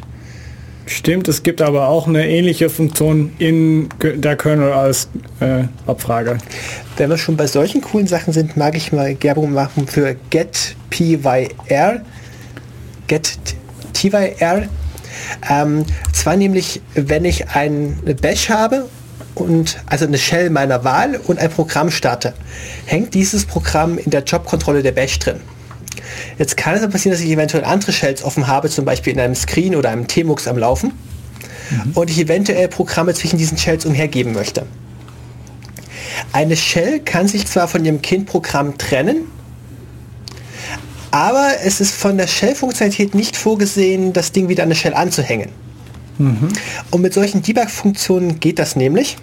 Und zwar gibt es Debug-Funktionen, die sich alle offenen File-Deskriptoren von so einem Programm holen zum Beispiel Standard in, Standard out, Standard error.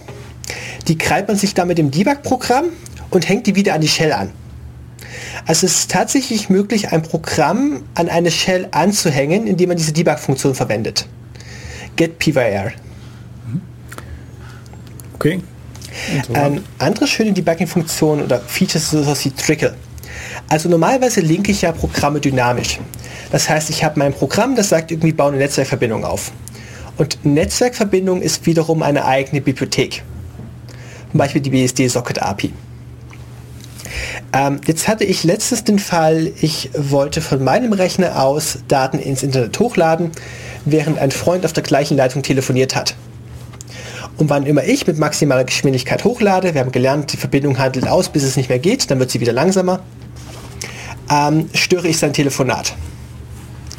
Also habe ich versucht, die Netzwerkgeschwindigkeit so weit zu begrenzen, dass sie nicht mehr gestört wird.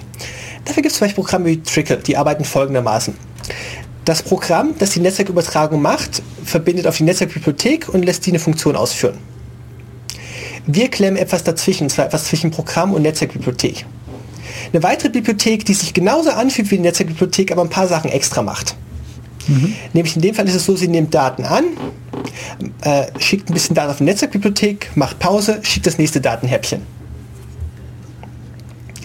Um sowas zu bewerkstelligen, habe ich Debug-Umgebungen und Umgebungsvariablen.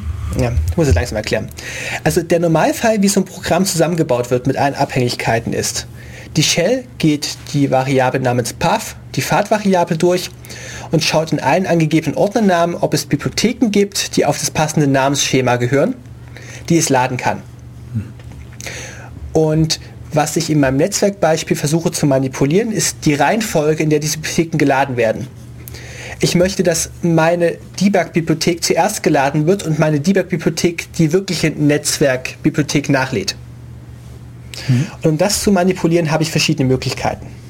Ich kann die Path-Variable manipulieren. Es gibt spezielle Debug-Variablen, die LD Library Path, die die Reihenfolge ändert. Mhm. Und es gibt sogar Angriffe und Exploits, die darauf zielen, dass Nutzer ihre Variablen dämlich gesetzt haben. Genau. Andererseits kann man zum Beispiel, wenn ich ein böses Programm, ein Malware geschrieben habe, kann ich das natürlich so schreiben, dass wenn jemand mein Malware in einem Debugger ausführt, dass ich dann mich richtig verhalte, bis auf ich laufe auf einem richtigen Betriebssystem und dann führe ich meinen Angriff aus.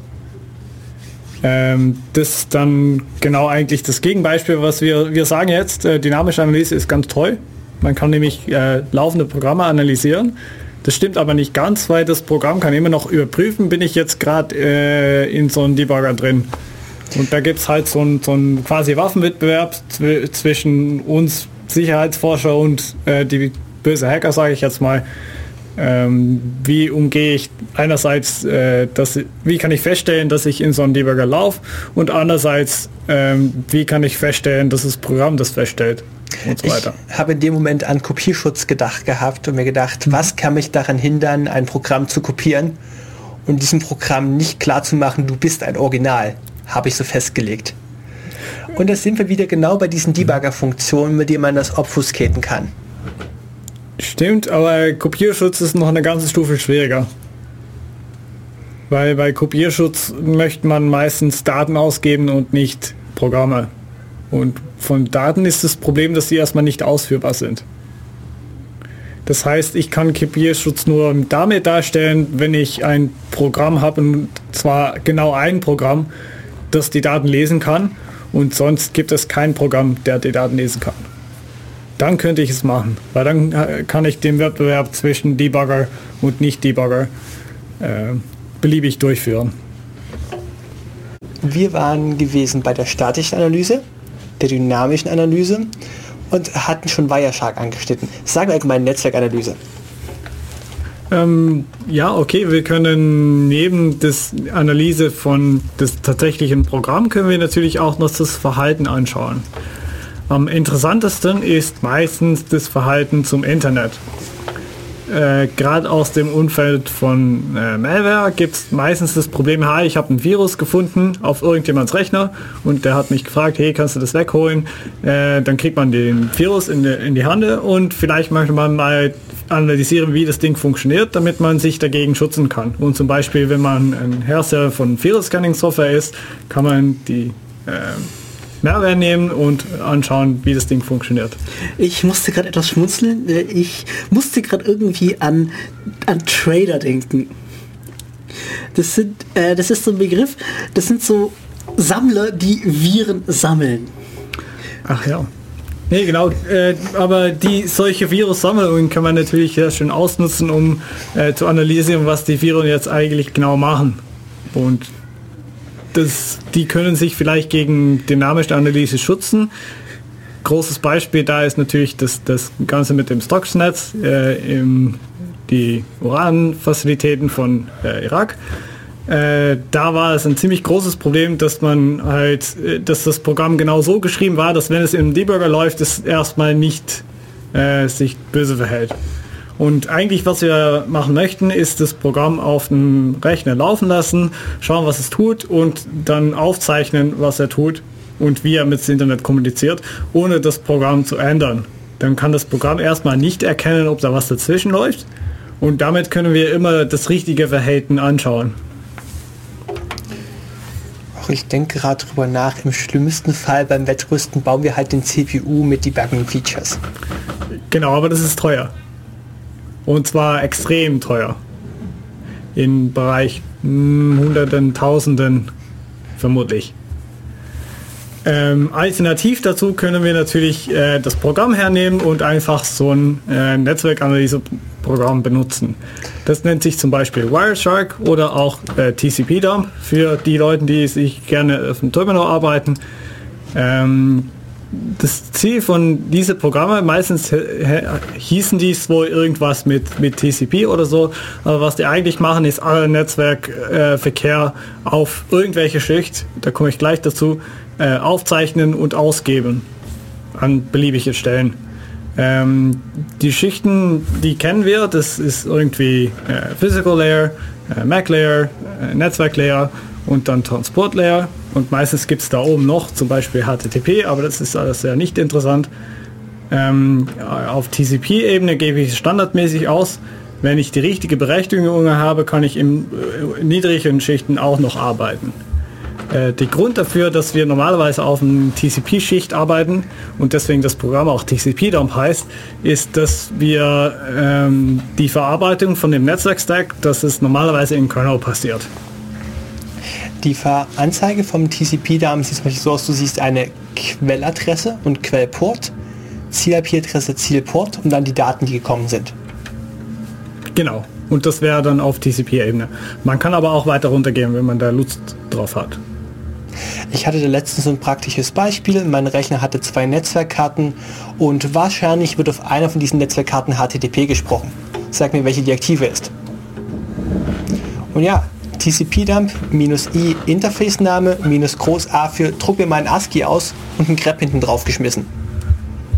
Und tatsächlich taucht auf einer von diesen beiden Netzwerkkarten der äh, String HTTP auf. Okay, interessant. Und was hat das denn getan über HTTP? Ähm, das war der Load Balancer Check, der wissen wollte, ob die Maschine noch lebt.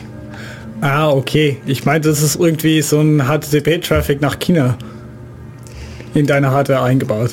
Ich wäre schon froh, wenn der Netzwerk-Traffic im eigenen Netzwerk funktioniert. Dann noch zum Internet. Das wäre ja ganz schön, meinst du? Gut, ähm, Netzwerkanalyse kann man neben TCP-Dump, was ja wie gesagt auf dem äh, Terminal läuft, kann man das auch in schönen grafischen Darstellungen machen und zwar auch zum Beispiel in Windows-Rechner und für Leute, die äh, Anfänger sind, ist das Wireshark ein ganz schön äh, Schritt, der erste Schritt in wie die, das, die Netzwerke eigentlich alle funktionieren. Das heißt, man lädt sich ein Programm runter, hat dann ein grafisches Interface, kann man damit drei Klicks sagen, hey, ab jetzt möchte ich gerne allen Netzwerktraffic, das zu und von meinem Rechner kommt, abspeichern.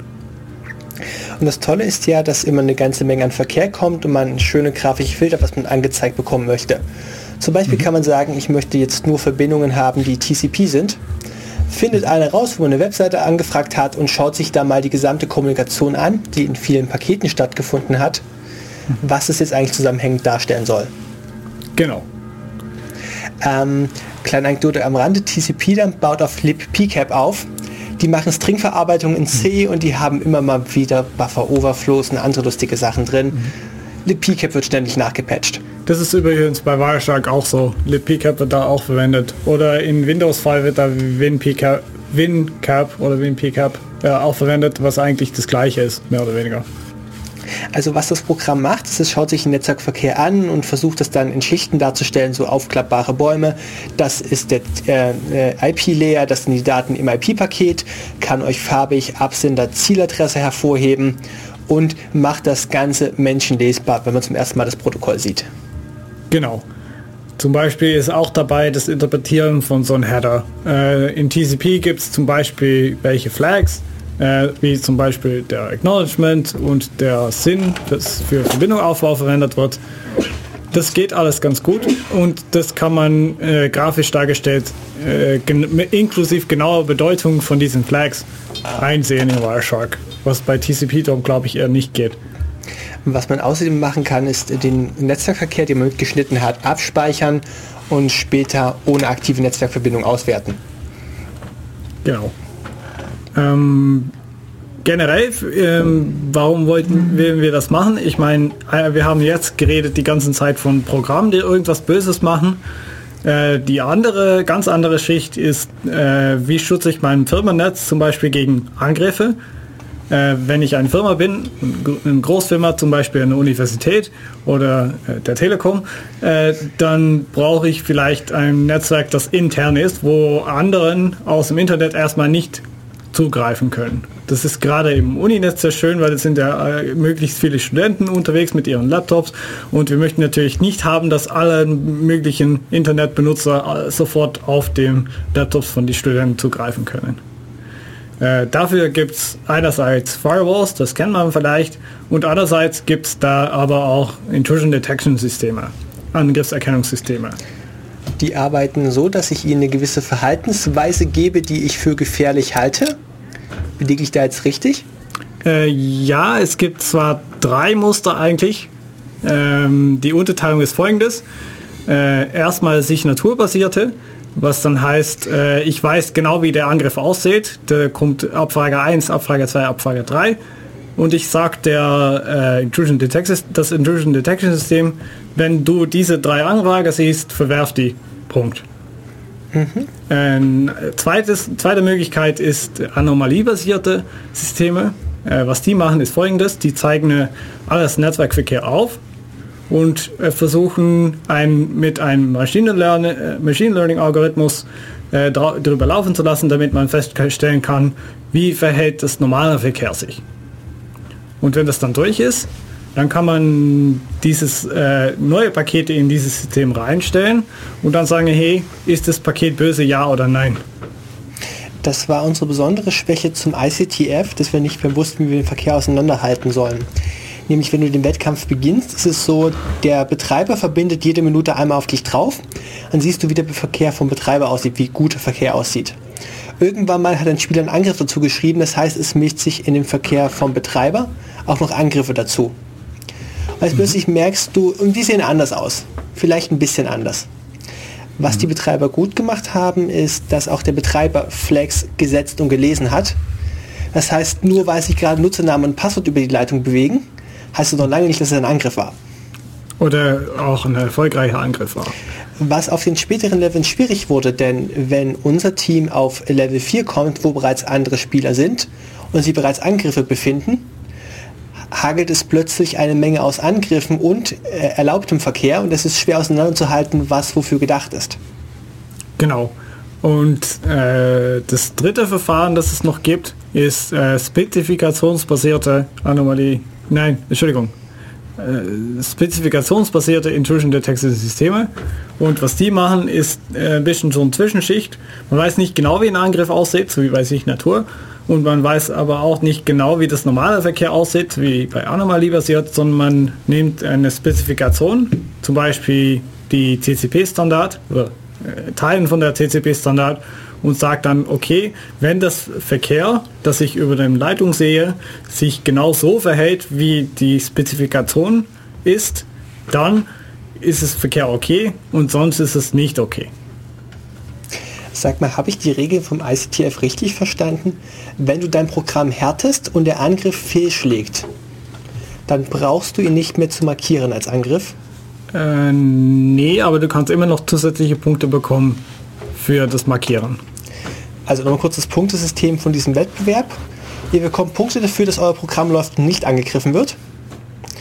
Ihr bekommt Punkte dafür, dass ihr einen Angriff schreibt, den einreicht und der erfolgreich gegen andere Teams verwendet wird. Mhm.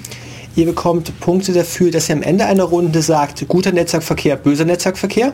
Mhm. Äh, du kannst nur sagen, das war böses Netzwerkverkehr. Du kannst nicht sagen, dieses Verkehr war gut. Okay. Mhm. Gut, um jetzt nochmal ganz schnell zurückzukommen auf was ich vorher gesagt habe, ganz am Anfang. Ich habe nämlich jetzt erklärt, wie das spezifikationsbasiert funktioniert. Das hört sich ja ganz toll an, weil wir hat ja so ein, so ein abstraktes Modell, das genau sagt, wie das gute Verkehr aussehen soll. Es gibt aber da zwei Probleme. Einerseits gibt es Angriffe, die nur auf eine höhere Schicht funktionieren und die funktionieren dann für niedrigen Schicht korrekt. Und wenn die auf einer niedrigen Schicht korrekt funktionieren, dann sagt das spezifikationsbasierte System, ha, das ist gutes Verkehr. Das ist ein Problem. Das andere Problem ist... Machen wir es an einem Beispiel. Du schreibst einen Angriff, der HTTP missbräuchlich benutzt mhm. und ein spezifikationsorientiertes Verfahren sucht nach TCP-Verkehr. Genau. Und der TCP ist korrekt. Der Layer oben drüber, HTTP, mhm. wird missbraucht. Stimmt.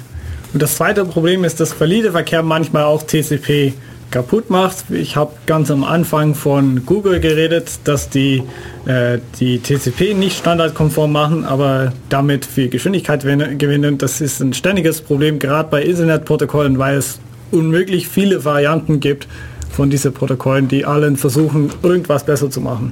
In der Liste der Sachen, die kaputt sind, wenn ihr mal versucht, VPN zu sprechen, Virtual Private Netzwerk auf TCP und der plötzlich auf dem Weg anfängt, Pakete zu fragmentieren dann kommen diese Pakete nie an, weil sie offiziell kaputt sind. Dann stimmen die Prüfsummen pro Paket nicht mehr.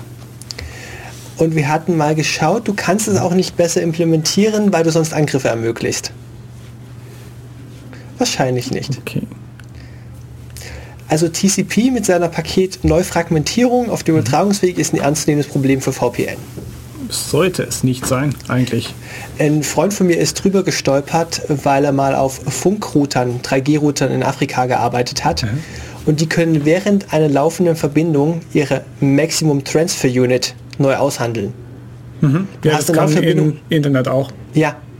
Das geht im normalen Internet auch über Ethernet. Ja, das ist aber maximal brutal. Also du kannst dich nicht auf deine Leitungsparameter verlassen. Nee, das stimmt aber. Das ist ganz normal. Äh, vielleicht war der Fehler bei euch, dass ihr äh, die TCP-Sachen auch mitgenommen habt und die Fragmentierung äh, dieses kaputt gemacht habt. Normalerweise sollte es nicht so sein, dass Fragmentierung dein Verschlüsselungsverfahren kaputt macht. Man macht nämlich erst Defra ähm, Entschuldigung, ja, Defragmentierung und danach hat man wieder ein Paket, das man prüft. Und das sollte normalerweise funktionieren oh, wir haben eine Analyseaufgabe für OpenVPN und OpenSworn. Genau. ähm, ich hatte mir noch irgendwo aufgeschrieben, dass wir über Cross-Layer-Hacks reden wollten. das können wir gerne machen. Ich glaube, ich sollte dir irgendwann erklären, was ein Cross-Layer-Hack ist. Was ist denn ein Cross-Layer-Hack? Naja, ein Cross-Layer-Hack ist eigentlich eine umgangssprachliche Bezeichnung. Äh, und zwar bedeutet das, dass ich äh, irgendwo in dem Netzwerk Schichtenmodell äh, das Ganze, die Schichten umgehe. Ich meine, wir haben die, das Schichtenmodell von OSI, ich meine, wir kennen das Internetmodell von Wikipedia, wo man fünf Schichten sieht, äh, physikalisch, ne, äh, Mac Layer, äh, Netzwerk Layer, Transport Layer und Application Layer. Dazwischen sind noch zwei im offiziellen OSI-Stack. Äh, was ein Cross-Layer-Hack macht, ist folgendes. Er sagt, ha, äh, auf dem Transport Layer möchte ich eigentlich auf den Mac Layer äh, Wissen zugreifen. Weil auf dem Mac Layer ist ja zum Beispiel Wireless LAN. Äh, wenn ich meinem mhm. Laptop mit meinem Router reden lasse, dann gibt es da Wireless LAN und da gibt es wieder Paketverlust.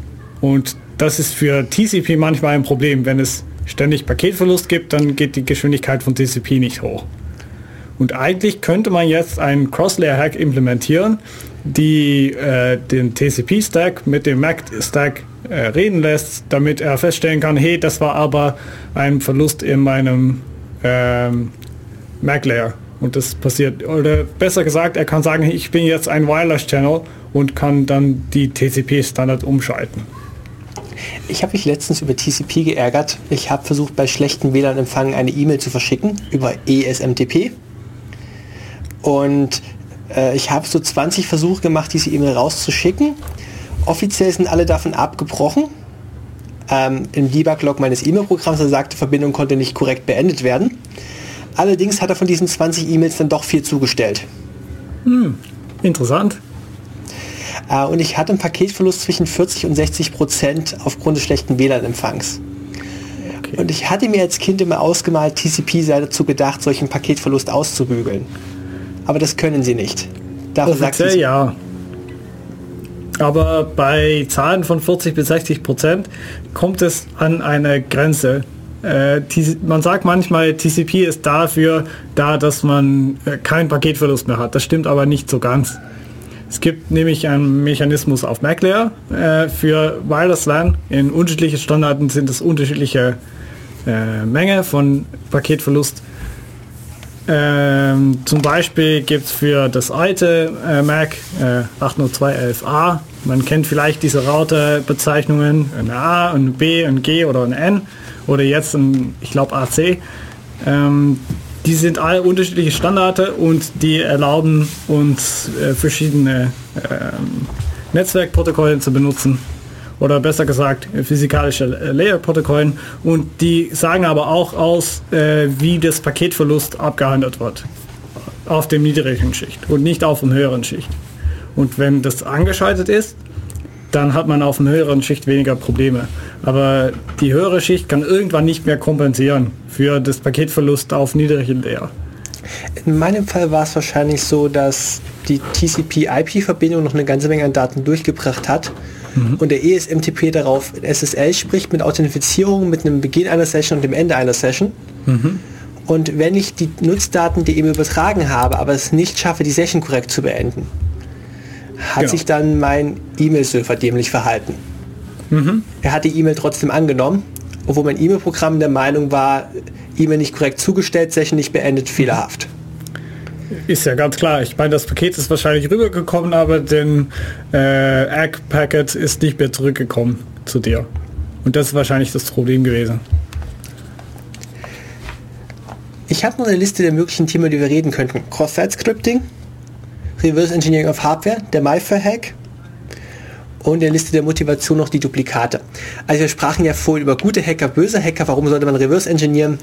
Woher wissen wir zum Beispiel, dass jemand unsere Software abgeschrieben hat? Das können wir mit, mit äh, Binäranalyse machen, das stimmt. Das, das, die, das, die Zweig habe ich eigentlich noch nie so richtig gehört. Weiß nicht, äh, kennst du, hast du da irgendwelche Sachen mal gelesen? Äh, nein, ich habe letztens in den Nachrichten aufgeschnappt, dass sich diverse Firmen vorwerfen, gegenseitig ihre Software zu klauen. Und ich mir mhm. überlegt habe, wie ich denn eine Analyse starten würde, um zu sagen, wer von wem abgeschrieben hat. Da könnte Reverse Engineering okay. zum Beispiel helfen. Könnte, musste aber nicht. Was ich nämlich ja machen kann, ist äh, die Code wieder zurück übersetzen und Teilen davon verwenden. Aber was er, weil das ist rechtlich überhaupt noch diskutabel, ob das Klauen von Software ist. Äh, die, das Ur Urheberrecht li liegt nämlich auf dem Quellcode und nicht auf dem Maschinencode. Das macht die Geschichte wieder rechtlich extrem kompliziert. Das kommt aber darauf hin, dass es nur Abschreiben ist, wenn ich auch tatsächlich die Quellcoden übernehme. Und das dafür muss ich natürlich erst das Firmennetzwerk angreifen. Oder jemand in dem Firma haben, die, der ich kenne, der mich den Code zustellt. Ach du, sarkastischer Kommentar am Rande. Wenn du auf Quellen wie GitHub mal nach dem Begriff Passwort suchst, findest du ganz viele Leute, die schlechte Commits abgegeben haben. Auch sowas kommt vor. Ähm, ich bin drauf gekommen, am Beispiel war es TrueCrypt gewesen. Es hat sich wohl jemand die Mühe gemacht zu verifizieren, dass der TrueCrypt Code tatsächlich das Binary erzeugt, das auf der Website zum Download angeboten wird. Mhm. Jetzt könntest du halt den Code hernehmen, kompilieren und die Binaries vergleichen. Funktioniert nicht. Wenn du es schaffst, die Bildumgebung mit einem Parameter nachzubauen, gleiche Pfade, gleiche Compiler-Version, mhm. dann könntest du das, oder du gehst halt den Rückwärtsschritt, der anders aufwendig ist. Mhm. Wir sprachen noch ganz wenig über Reverse Engineering aus Software. Das kann man natürlich auch auf Hardware-Ebene machen. Okay. Ein ja, Beispiel stimmt. des MyFair-Hacks. Und zwar gab es eine Firma, die Karten rausgegeben hat, wo der Kryptoschlüssel in Hardware gebrannt war. Die gibt es immer noch, die Firma. Die heißt NFC. Ah, wir müssen auseinanderhalten, ich soll hier fürs falsche Produkt Anti-Werbung machen. Ähm, Entschuldigung, die heißt NX, NXP. Tut mir leid. NFC ist Near Field Communication. NXP ist ein Semiconductors Company. Und ähm, wir kennen auch die Kerkhoffschen Kryptosätze, die besagen, die Sicherheit von Kryptographie sollte an der Wahl des Schlüssels hängen und nicht daran, dass ich der Algorithmus geheim halte. Mhm. Die Firma hat das ignoriert, hat sich gedacht, nun ja, wenn ich den Algorithmus in Hardware gieße, einen Chip habe, wenn du diesen Algorithmus sprichst, dann kann doch schon nichts schief gehen. Stimmt teilweise. Äh, sie haben nämlich äh, die MyFair, das, die Name MyFair ist eigentlich eine Produktname und äh, stellt eine ganze Serie von unterschiedlichen Chips dar. Das sind, äh, im, um einen Kostenkontext zu geben, Chips, die kosten von 10 Cent bis irgendwie ein paar Euro. Und die 10 Cent sind dann zum Beispiel die, die man als Studentenausweis kennt. Und Lichtbildausweis und so weiter, die kosten irgendwie 10 Cent. Und die sind darauf gebaut, dass die möglichst möglichst irgendwas machen, aber äh, sicher sollten die nicht sein. Aber natürlich haben wir dann ähm, Betreiber und, und Geschäften und so weiter. Zum Beispiel in den Niederlanden gab es ähm, das öffentliche Verkehr. Ja, die haben da eine neue Karte eingeführt. Ich habe da auch eins davon. Und die Karte wird benutzt, äh, benutzt genau diese MyFair-Karten, um sie, äh, Leuten zu identifizieren. Problem dabei ist, wie du sagst, die Krypto von dieser Karte, übrigens nicht von der neu, von die bessere Karte, ähm, von die billige Karte ist das äh, Kryptoverfahren nicht freigegeben und überhaupt war eigentlich bis dahin nicht wirklich bekannt. Deswegen sind die Jungs folgenden Weg gegangen. Sie haben sich so eine Karte geschnappt, haben mal die obere Schicht weggekratzt, mit dem Mikroskop drauf geschaut und den Schaltplan nachgezeichnet haben die nächste Schicht weggekratzt, mit dem Mikroskop drauf geschaut, Schallplatte gezeichnet, so lange, bis sie den kompletten Schallplan von dem Ding wiederhergestellt haben. Achtung, Elektronenmikroskop, nicht normaler Mikroskop. Wenn ich das richtig verstanden habe. Okay, von mir aus. Irgendein mhm. bildgebendes Verfahren. Stimmt, ja. Den Schallplan wiederhergestellt, vom Schallplan auf den Algorithmus geschlossen. Mhm. Und das Algorithmus war in diesem Fall einen ganz einfachen LFSR falls jemand das was sagt. Es ist, ähm, äh, sind eigentlich drei Registers, nennt sich Linear Feedback Shift Register oder irgendwelche Ordnung von diesen vier Wörter. Äh, das Idee ist, ähm, ich habe ein ähm, nicht ja ein symmetrisches Verschlüsselungsverfahren, äh, das jeden Byte unterschiedlich verschlüsselt mit einer festen Länge. Und zwar nicht als ganzen Block, sondern dann Byte für Byte was sich auch Stromziffer nennt. Ich habe jetzt rausgehört, Blockschiffe mit sehr kurzer Blocklänge. Okay. Ähm, teilweise stimmt das. Ähm, wenn man sich aber ein Blockschiffer anschaut, dann benutzt man jedes Mal der gleiche Schlüssel für, de, für den gleichen Block, Block Size. Man nimmt einen Block, Teil von der Text und sagt, hey, ich verschlüssel den doch bitte mit diesem Text.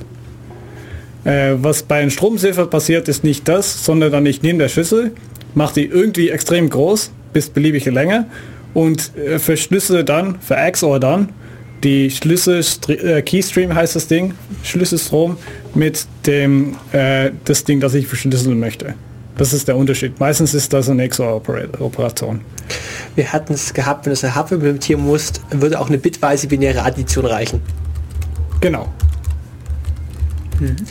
Ähm, wir sind jetzt so ziemlich mal alle Angriffe durchgegangen, haben über den ICTF geredet mhm.